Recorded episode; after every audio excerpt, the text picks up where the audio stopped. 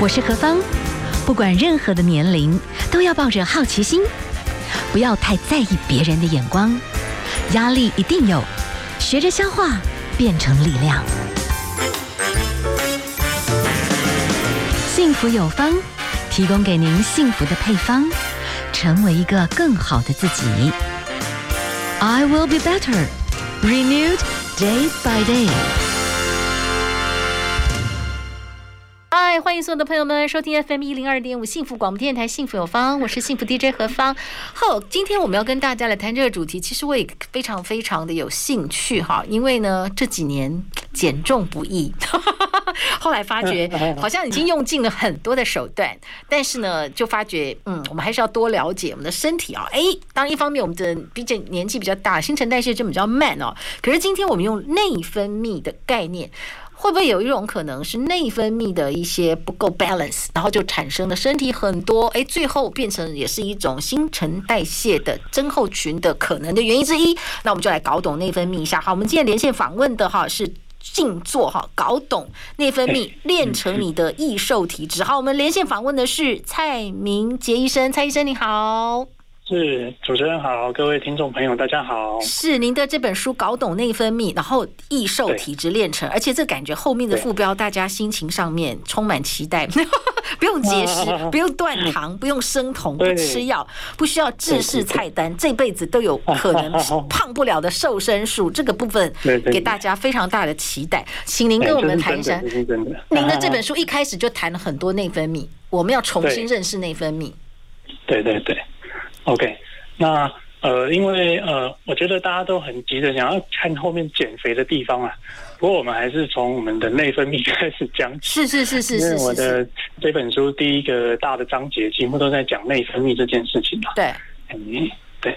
那呃，其实内分泌并不是一个很复杂的东西，它其实就在我们的日常生活当中。那呃，先让大家搞懂内分泌这个名词哦。那其实内分泌就是包括我们的脑垂体呀、啊，呃，甲状腺啊，呃，这个肾上腺啊，还有我们性腺，包括女生的卵巢、男生的睾丸，诶，还有胰脏哦，分泌胰岛素的胰脏，嗯，这一些会呃分泌一些小分子，那这些小分子透过血液流动到全身去，去调控我们的各个器官，哎，这个其实就叫做内分泌。那就是内分泌的定义。是，那我可以请教一下，为什么内分泌失调会跟体重的胖瘦有关系？对对，那我要讲的就是，呃，内分泌失调这个名词，大家好像常常听到，对，新闻好像常常会报道。但是我的第一个大章节，我为什么会想要这样写？就是。我觉得内分泌失调是一个非常大的迷失，嗯，所以我要帮大家破解这个迷失，是这样子，是是是，是。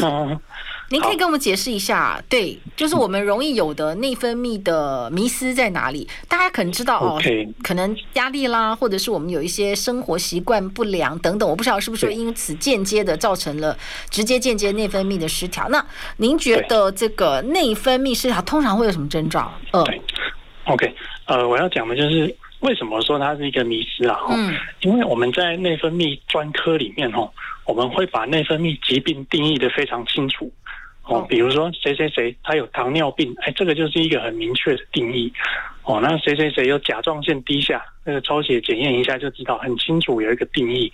但是如果你说是内分泌失调，但是我们检查半天，好像又查不出个所以然，哎，那这个就不能归类在一个疾病里面，我们只能说。它可能是一个现象这样子，哦，那我要告诉大家的就是这个迷思哦，就是大家都认为是不是因为内分泌失调，所以我一直胖，啊都减不下来，怎么吃随便没什么吃也会胖。其实我要说刚好相反，哦，刚好相反，你就是有吃才会胖，呃、对对对对，而且 而且最糟糕，对对 对，而且最糟糕的就是很多人都是先把自己吃胖。嗯，然后才产生出很多疾病来。嗯，哎，所以应该是先变胖，才制造出了一个内分泌失调，而不是说你有内分泌失调害你一直变胖。所以这个逻辑是要倒过来才对的。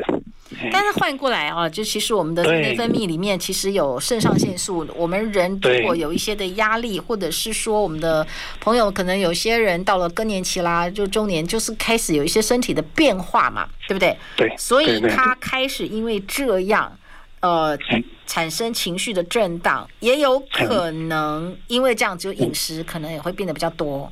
然后才慢慢再进一步变成内分泌失调，有点这样子的概念。哎，会有点恶性循环那种感觉。哦、对对对。好，好，好。那我们先休息一下好了啊。待会儿呢，请我们的蔡医师可不可以跟我们来谈一谈哈？我们先就是其实胖还是有它的一定的原因，然后其实就是因为吃多了，只是我们没有做饮食日志，你会不知不觉吃了有的没的。综合加起来，你就知道，不管你是什么原因哈，你就是还是多吃了，那才会渐渐的让我们的身体内分内分泌的失调。好，我们等一下，请你来跟我们分享一下。掌握胖瘦的一些荷尔蒙好不好？好吧，好，我们先休息，然后来谈一下。好，FM 一零二点五幸福广播电台，幸福有方。好，我们现在好连线访问到的是蔡明杰医生啊。这本作品搞懂内分泌，练成我们的这个易瘦体质哈。哎，可以不用再搞得这么的累。可是呢，我们要来认识身体。好，我们继续连线蔡医生。蔡医生好，我们刚刚你其实谈到一个我们的迷思，其实胖还是有它一定的道理。你可不可以举例一下？我们是因为先吃胖才内分泌失调这个概念，你有没有一些案例可以分享？嗯，有，我有一个非常知名的案例，但是我们不能把她的名字讲出来。是是，我们就说是某某知名的女艺人这样子。是是。哦，那那个新闻报道都一直报哦，就是说她因为罹患了妇女的疾病，叫做多囊性卵巢症候群，然后导致内分泌失调，哇，一下子就。爆肥了二十公斤这样子，但是大家如果有在追这个女艺人的新闻，就会发现，哎，她这几年好像瘦下来了，瘦了二十公斤。那有没有觉得很奇怪？那那她的内分泌失调是治好了吗？她到底是去哪里治疗，然后才瘦下来的？哎，会不会觉得很奇怪？嗯，那我要告诉大家，就是说，看新闻不能只看前半段啊，我们后半段也要看。就是新闻的报道后面就是说。这个某某知名的女艺人哦，最近这几年开始积极瘦身，哦，调整饮食，然后认真的运动，然后还戒酒啊，终于就恢复了好身材，然后会在社群打卡分享美美的照片，这样子。是，所以我要说的是啊，不可以把内分泌失调这个名词哦拿来当做挡箭牌，你说都是内分泌失调害的啊，我都没有错。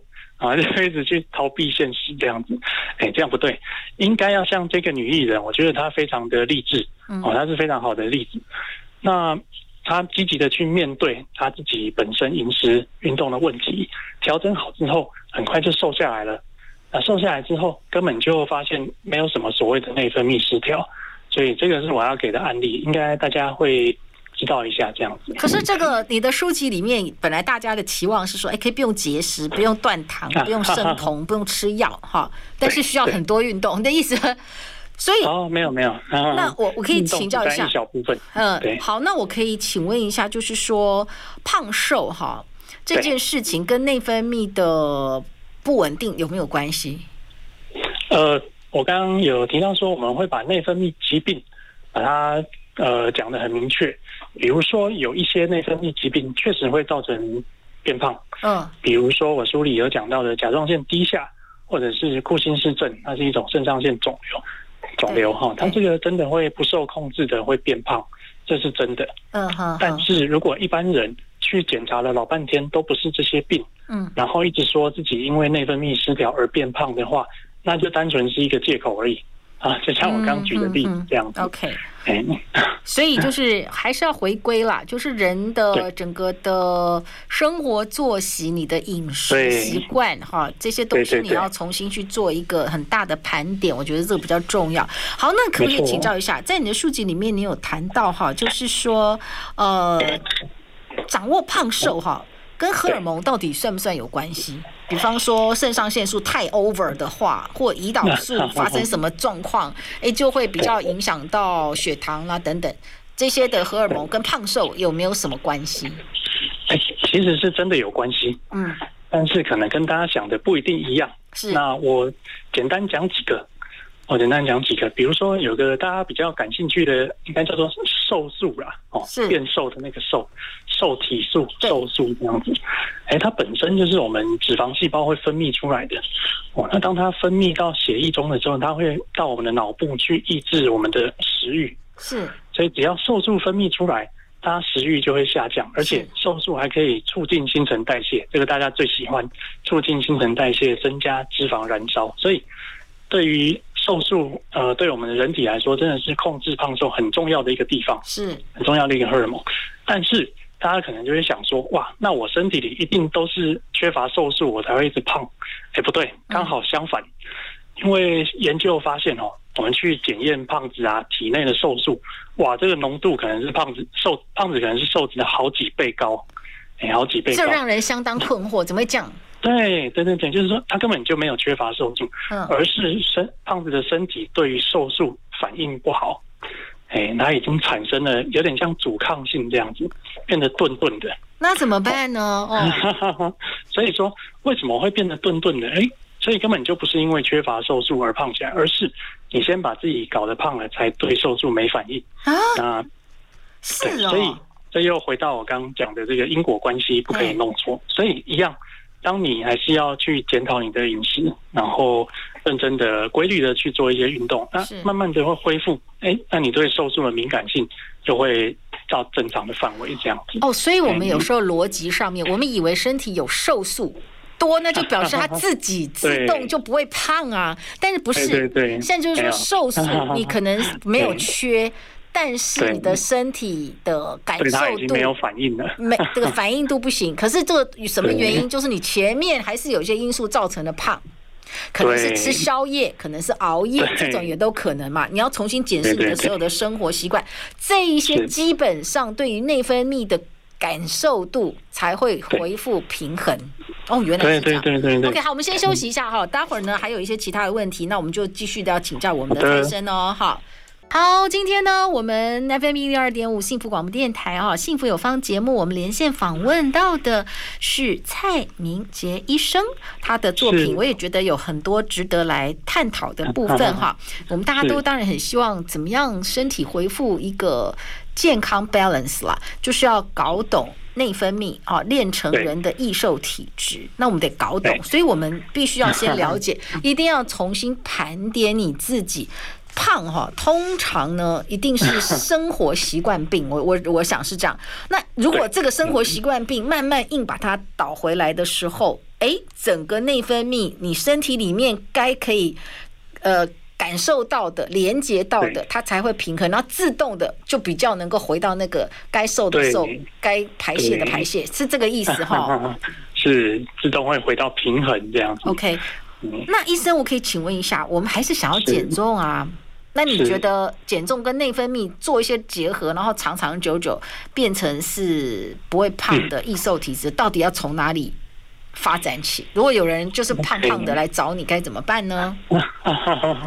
呃，我觉得呃，我们有一句老话啦，叫做“饮食占七成，运动占三成”，哦，就是说七分吃，三分练。我觉得这个是非常好的一个一句一句话。嗯，哎，我非常遵循这个原则。七分吃啊，七分吃，对，所以并不是说拼命的运动，拼命的运动就瘦下来，没有，运动的效益很差。待会等下有时间也许可以讨论，但是主要还是把重点放在吃上面，其实就可以瘦下来，其实就可以瘦下来，吃就可以瘦下来，吃就可以瘦下来，吃就可以瘦下来，听见了没有？对对对对，但 重点要怎么吃啊？重点要怎么吃啊？吃对东西，对对对，吃对东西。嗯，我想哦，很多人都会觉得哦，减肥，人家是叫我说这个不能吃，那个我才能减肥。嗯，但是要吃饱，要吃对的东西，而不是说去吃很 NG 的东西，然后吃的很饱。这样子的话，嗯，其实就只会变胖了。所以，如果要讲说避开哪些东西哦，避开那种大地雷哦，嗯，我我先讲三个最常见的，这样子给大家一点，对不？很多朋友就是。我们看到有一些，嘿，我们有时候 一些案例，他很年轻的时候可能糖尿病或什么，然后检视他，他就很喜欢吃那种高油炸的食物，然后之后就来配一个那种，对不对？哈？含糖饮料。我们门诊很多，喝饮料啊，然后不只会变胖，还会造成刚刚讲到糖尿病啊、脂肪肝啊、痛风啊，种种疾病上升这样子。是哦。然后第二点，刚刚主持人也有讲到，就是油炸的东西。对。哇，这个油炸的东西它热量超级高，嗯，所以爱吃油炸的东西要减肥真的是非常困难。而且它不只是变胖，也是有健康的疑虑，嗯、因为有一些大部分啊，外面油炸的东西都是用比较便宜的油，比如说棕榈油这些东西，嗯，大家吃多了哦，比较容易造成胆固醇上升的问题。是，现在大家都很在意这一块，是是是。好，好，这是第三项。好，这是含糖饮料不要吃，油炸的东西少吃。第三项，对，第三项是看起来很善良，其实是很避雷的食物，就是精致淀粉。我们精致淀粉的意思就是说呢，这一些有加工过的淀粉类食物，比如说面包、蛋糕、饼干这一类的，我们不要觉得它看起来，哎，吃面包好像蛮营养均衡的，哎，其实刚好相反，它里面通常都含有大量的糖分，然后还有油脂，只是大家吃不太出来。哦，那就会吃很多。事实上，嗯，这些我是觉得它的伤害性不会输给前两项了。是，所以先避开这三个地雷哦，应该就会比较顺利的瘦下来了。OK，好，我们就跟大家来谈谈。我觉得含糖饮料这个。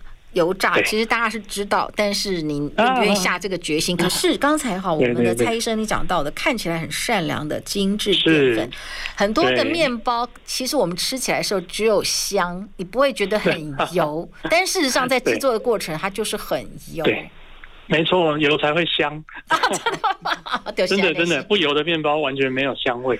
对，好像有一些那种，对不对？就是全麦什么面包，你没有觉得哇？很像那种下午才刚出炉的那种烤的香喷喷的，你觉得只要香喷喷的，就是一定要涂一些什么奶油添加剂或者？一定的，一定的，没错没错。哦，所以这个部分要减，就偶尔你可以享受一下，只能量很少。哎，可以当做享受，但是不能当做日常。是是是，OK，好，我们这几个。几个重要的概念先知道了，就是一定要吃对的食物，吃饱才能够减重。那要先第一个避掉的就是吃错的食物就会胖，对不对？好，我们这个先概念先建立。好，我们等下休息一下啦，待会儿再继续请我们的蔡医生跟我们讲到哦，就是那什么叫做吃对的食物吃饱才能减肥？为什么？好，我们休息一下，待会儿来哦。FM 一零二点五，幸福广播电台，幸福有方。好，今天呢，我们的幸福有方提供的幸福配配方哈，就是怎么样让自己身体还是要能够控制，然后在健康的状态下，不要一直发胖哈。有时候就是含糖饮料、油炸类，然后看起来很和善的这种。精致淀粉类的东西，我们真的要少吃。好，继续我们连线访问到的是蔡明杰医生，蔡医生好，那您觉得怎么样吃啊，才会好像可以吃得饱，但是又不会胖？哎，是，呃，我刚刚有提到说，减肥一定要先吃得饱，对，哦，然后才可以好好的减，哦，因为吃得饱的时候，你比较有饱足感，自然就不会肚子饿的时候到处去找一些，呃，随手可以拿到的，几乎都是。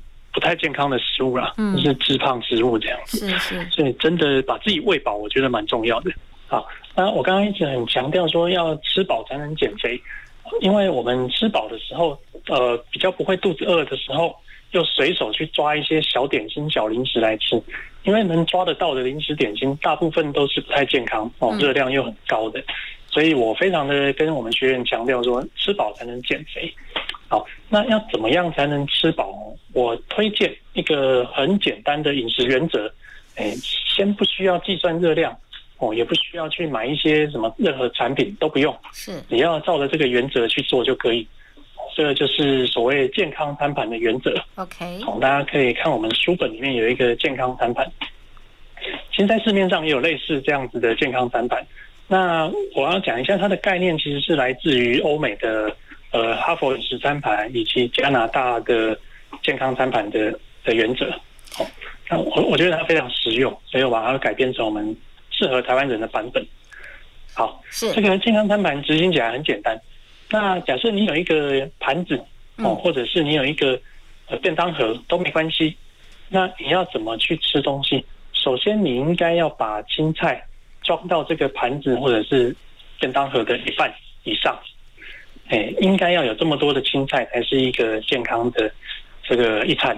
是，哦，然后一格就对了，或等于等于就差不多几挂的丢啊，差不多。对对对对，至少这个要占一半以上，一餐的一半以上。Okay. 那另外的一半是什么呢？另外的一半再切成四分之一，四分之一就是呃圆形的碳水化合物，比如说五谷饭、糙米饭，还是吃一些地瓜啊、马铃薯，这些其实都是圆形的食物。Okay. 呃。食物原来的形状，然后它不是加工过的东西，这是 OK 的。是，呃，另外的四分之一就是优良的蛋白质，包括呃，比如说豆干、豆腐类哦，或者是鸡肉、鱼肉这种是优先比较好的蛋白质。是，那如果要吃猪肉、牛肉也可以，也要吃对比较瘦的部位，就不会吃到太多肥肉啊、也可以吃的很满足。OK，就是菜要多一要一半呢，对不对？对，没错。诶，我们。举个例，就是市面上买到的便当，对。哦，是不是拿到的时候，哇，它的饭是占一半以上，然后青菜可能只给你没有几口，对，然后给你一个炸排骨，没错，就是这样子，对，但是热量非常的高，嗯，但是吃完好像就觉得有点空虚，嗯，嗯，就是没有吃到什么营养素，其实就是很多热量这样子，是。哦，那事实上我们应该反过来，我们就是多用一些青菜去填满我们的胃部，哦，然后再吃适量的碳水跟优良的蛋白质，就这样就可以摄取足够的营养素，然后又不会胖，可以顺利瘦下来。哎，那个四分之一的蛋白质已经包含肉了，就对了。哎，对，蛋白质就是包括豆、鱼、蛋、肉类，哎，这些都是蛋白质。哇，那所以其实蛋白质的量在这个餐盘里面没有那么多哎，嗯，如果你要减重的话，嗯，对，因为减重的时候，我觉得一个关键还是多吃青菜。哎，可是我们减重不是有一些说法，就是你蛋白质还是要够，不然你练不出肌肉，你的代谢会不好。哎，对对对，哎，这个在我的书上也有非常详细的解释，我还引用了一些医学文献这样子。是是是。那我们一天要吃到的蛋白质量，其实大部分的人是不够的。嗯，大部分人是不够的。对，那应该要吃到体重的一点二到一点六倍。嗯，嗯哦，就是说我比如说六十公斤好了，那我可能要吃到七十二克或者是九十六克的蛋白质，哎，这样子才是足够，呃，对于减肥最有帮助的。哇，所以以、嗯、对对对，所以以刚刚餐盘来说，有占了一个餐盘的四分之一，也不会很少。比用我们一个手掌的话，它有可能有像我们一个手掌大这样子的一个肉。嗯所以也是，呃，三餐都有吃到一个手掌，或者再超过也没有关系，哎，这样都不怕说蛋白质不够，反而是可以吃的蛮饱的。好，我们就跟大家讲，就是现在其实蛮流行的哦，就是这个是我的餐盘概念，你要大概怎么吃哈？那这个部分的话，就是你的青菜比例一定是要拉高，那蛋白质大概就是一个手掌大，大概是餐盘四分之一这样子，OK，然后四分之一就是这些碳水化合物了。好，我们大概就这样子吃可以吃饱，然后这样子的运作其实是不会太胖的，不会走胖的路线这样子，就是不用计算热量，也不会太容易超标这样。子。OK，好，我们就大概有个基本概念。开始决定用这样子的吃法，其实你就会慢慢有机会减得下来。好，我们再休息一下，待会儿来谈一下哈，就是是刚才医生说，这有时候运动哈，在减重里面才占三成，哎，吃其实占七成。那运动到底是不是有些迷思啦？那我们等一下来讲，有没有一些比较有效的运动，好不好？好，我们休息一下哦，待会儿再回来。今天呢，我们的幸福有方节目哈，何方我们连线访问到的是蔡医生哈。那蔡医生的这本书籍，我们真的可以好好的来聊一聊啊。蔡明杰医生啊，谈到要搞懂内分泌，练成人的这个易瘦体质哈。好，我可以请问一下医生，你刚才有讲到说，哎，吃其实是有一些方式的，就那个。我的餐盘的概念吃法的话，有时候我们就不用搞得这么累，不不刻意断糖，然后不要刻意去节食，也不用吃药，也不用刻意去搞生酮，哎，其实还是可以控制。那我可以请教一下，你说七分是吃，好，我们就照这个逻辑去吃。那运动你说三分，好，我这个还蛮惊讶，不是运动越 热量才减得下来，那到底是什么叫有有效的运动？那显然就是有些运动无效喽。对。呃，这跟一般人的想法可能不太一样。一般人都是觉得哇，拼命去运动就会瘦下来。嗯，但是事实上我看过更多拼命去运动，然后就吃更多就胖起来的人。哇塞，这种人也是蛮多的。所以我先提醒大家一句话，就是说用运动来减肥的效益是很低的。所以我们要把运动是当做呃维持健康而不是为了减肥这样子。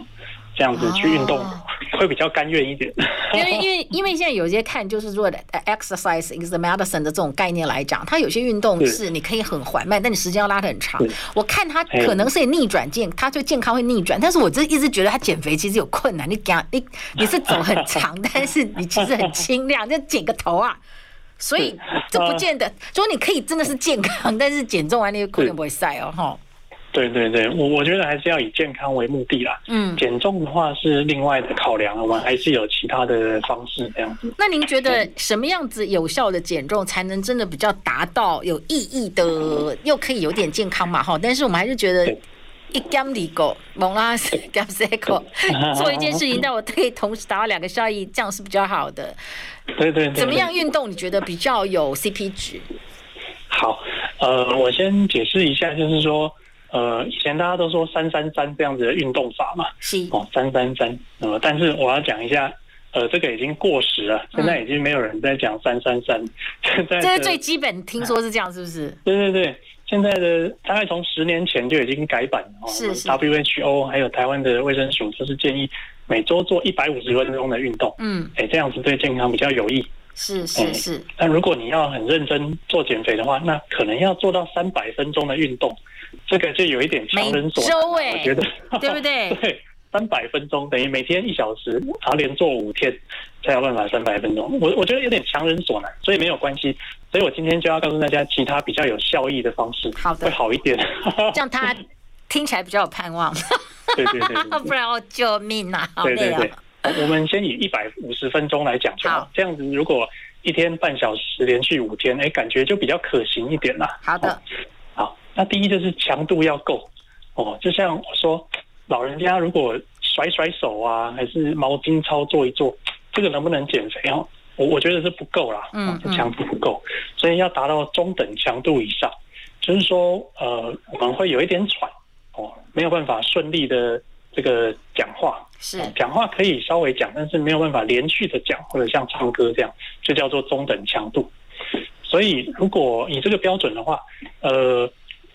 用尝试快走的方式哦，不能慢跑没关系。有些人膝盖不舒服不能慢跑，那我们用快走的，哎，就可以达到一个有点喘的状况。OK，或者现在不方便出门哦，我蛮推荐一个跳绳也不错。跳绳的话，呃，在家里哦，有时候跳个几十下就是哦，超级喘的，所以也是蛮有达到效果。OK。这个第一是说强度要足够，所以不能只有做一些甩甩手啊，做什么的。这个嗯，就是说以以健康角度，你要健康，但是你动作很缓慢，你时间也要拉得更长。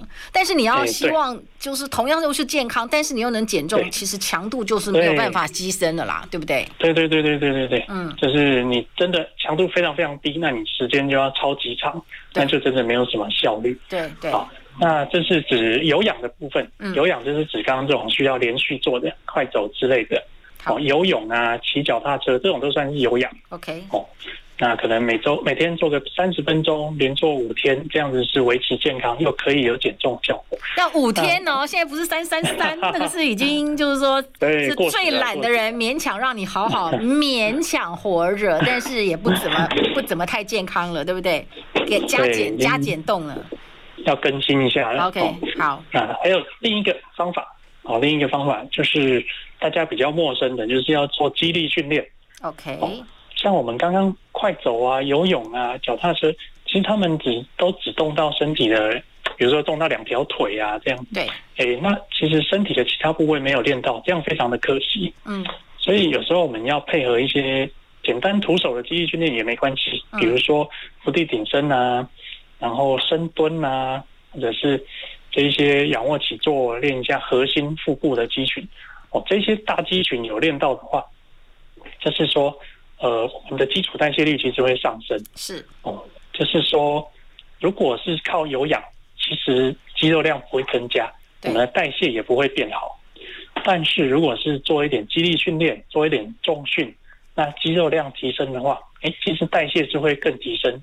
基础代谢率率变高，什么意思呢？就变成身体自动在燃烧热量。对，那就是有点像人家说躺着也会瘦，因为身体自动在消耗能量这样子。所以有些时候，如果有些朋友哦，他正在看电视，好了，有一些机器就让他去练那个大腿的肌肉也可以。对，弹力带，他边边看电视，我还是可以练大腿，或者是我就用我就用那个稍微重一点点的那个练手背的哑铃，像 Anima 写的。哎，对对对。哎，刚主持人讲的很对，我很建议说大家看电视啊、追剧，现在都在家里嘛，反正也就是很无聊，一边看的时候一边做几下深蹲啊，对，哦，一边用弹力带拉一下胸部啊，练一下背部。嗯哦，这样子的话对健康非常的有帮助，是，然后训练肌力也对减肥很有效，这样。OK，好，我们等一下休息一下哈，然后最后我们稍微再请我们的医生跟我们谈一谈现在的这个无无麦麸的这个饮食是不是对于减重也是可能有帮助哈？因为我自己其实就是小麦过敏嘛，那我可以请教一下，哎，这个对 小麦过敏很麻烦，你知道吗？好，我们等一下来请教一下。呃，小麦麸过敏就比较容易身体发炎，因为很多食物你没有办法完全都不吃到这样子。好，我们等一下来谈这个主题，好吧？好，我们休息一下，待会回来哦。FM 一零二点五，幸福广播电台，幸福有方。好，今天何方呢？我们谈到的幸福配方啊，这个幸福有方要有方法哈。我们真的请到的是 医生蔡明杰医生哈，我们连线谈到他的大作哈，新的作品，搞懂内 分泌，练成你的易瘦体质。不用刻意节食，不用断糖，不用生酮，不用吃药，不需要制式菜单，打造这辈子都胖不了的瘦身术。好，现在其实食物上来讲，如果现在在家里面追剧的话，你其实就是想办法。有一些深蹲啦，哈，那有时候可能要动起来，就就是肌肉要动起来了，对不对？对对对。哦，你的肌肉要练起来，这个蛮重要，但是吃也是蛮重要的哈，就是糖类饮料，糖类其实很容易让你的免疫系统睡着，所以尽量在这个时刻都要尽量少一点，油炸也是不 OK，对不对？啊精致太精致的电那个碳水化合物可能也要少吃，面包啦，可以享受一下哈，饼干，但是不能当成主食。好，我们继续来，有一个部分我自己很困扰，就是我自己是小麦过敏哈哦，我觉得无就是有麦麸哈，其实吃下去身体确实好像会有一些那种慢性发炎的状况。无麦麸饮食真的好像也是会减，我有听说是这样子啦，他真的就认真的没有吃小麦类的时候，哎，就真的好像怎么几个月内就瘦十几公斤，真的会这样吗？嗯，对，哇，主持人真的很辛苦，哎，有这个肤质过敏的问题啊。嗯然后台湾肤质过敏的食物的那个分类不够清楚，目前。哎，对对，这个确实是西方人比较多，对，以东方人来说蛮少的，所以我们好像也不是很重，医界好像也不是很注重这一块这样子，食品界哦，造成一些生活上有点困扰。我觉得是台湾还是有很多人是小麦过敏，只是说你有没有去检测出来。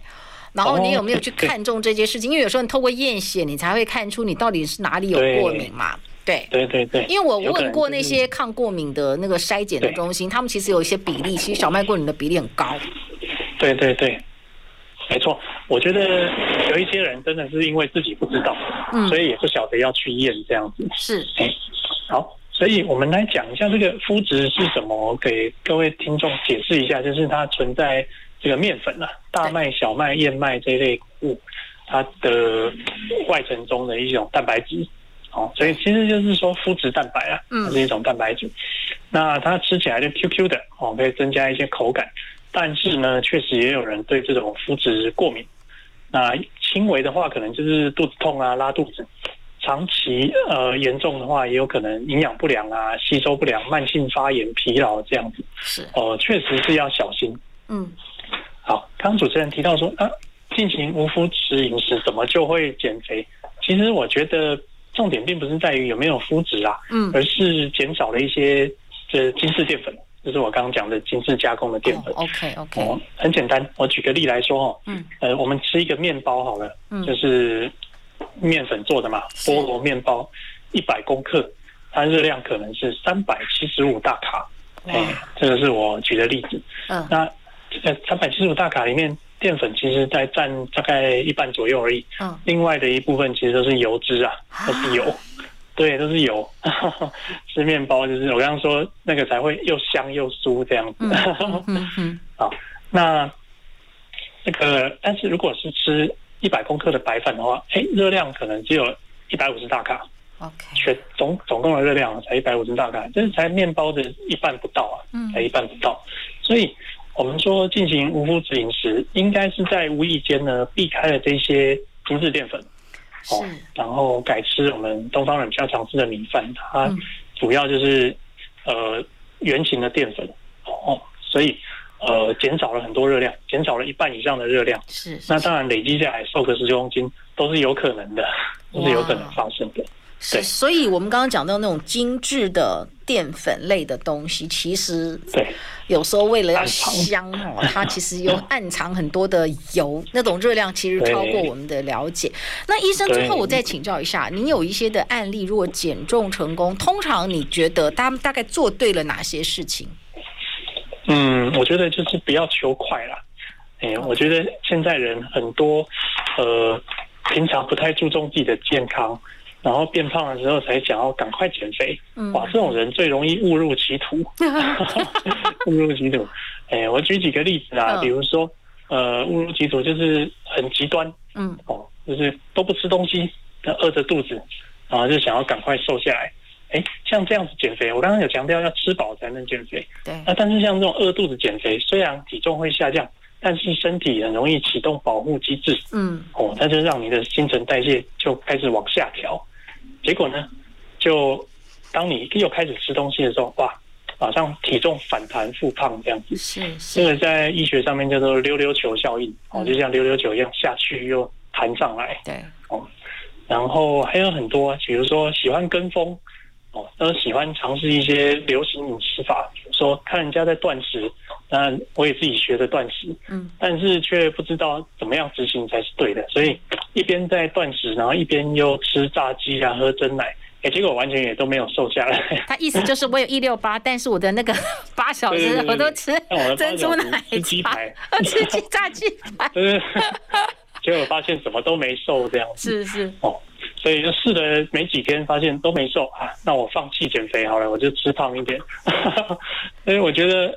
呃，我我有发明一个名词叫做食盲啊，是是哦，呃，不认识字的叫文盲，不认识食物的叫做食盲。嗯嗯嗯，对，你当一个人食盲，不认识食物乱吃，呃，会变胖，就比较不那么冤枉这样子。所以，我我觉得能愿意跟着我减肥的这些学员呐、啊，他们都会比较有耐性，就是慢慢的去学习认识食物，是，然后去学习用健康餐盘的概念啊，甚至比较进阶的学员会学习计算热量。是，哎，这样子，我们不求一个月瘦十公斤，但但是我们可以做到一年瘦十公斤，哦，这样子的话累积起来也是，而且呃非常可观的，是，而且还重点在于，哎，真的不会复胖，哎，因为我们并不是用一个特殊的饮食法赶快瘦下来，然后又很快胖回去，而是调整了我们的生活习惯到。呃，最适合我们身体的方式，所以它会慢慢的瘦下去，然后就不太会再复胖起来了。OK，这个就是我们的目标。OK，好，我们今天哈，我们连线访问的是我们的蔡明杰医生哈，跟我们来谈内分泌，而且跟我们谈正确减重的一个概念哈。有时候是你。对食物的不了解，你胖了以后，你的内分泌会失调的更严重哦，然后就恶性循环了，对不对？一定要 认识对的食物，然后重新更正我们现在对于运动的看法哈。运动呢，现在变成每一个礼拜要一百五十分钟，如果你要减重的话，就要有一点中强度了，right？哦，大家要看自己的身体状况了。好，那非常谢谢我们的蔡医师跟我们的分享，谢谢你哦，谢谢，谢谢，谢谢主持人。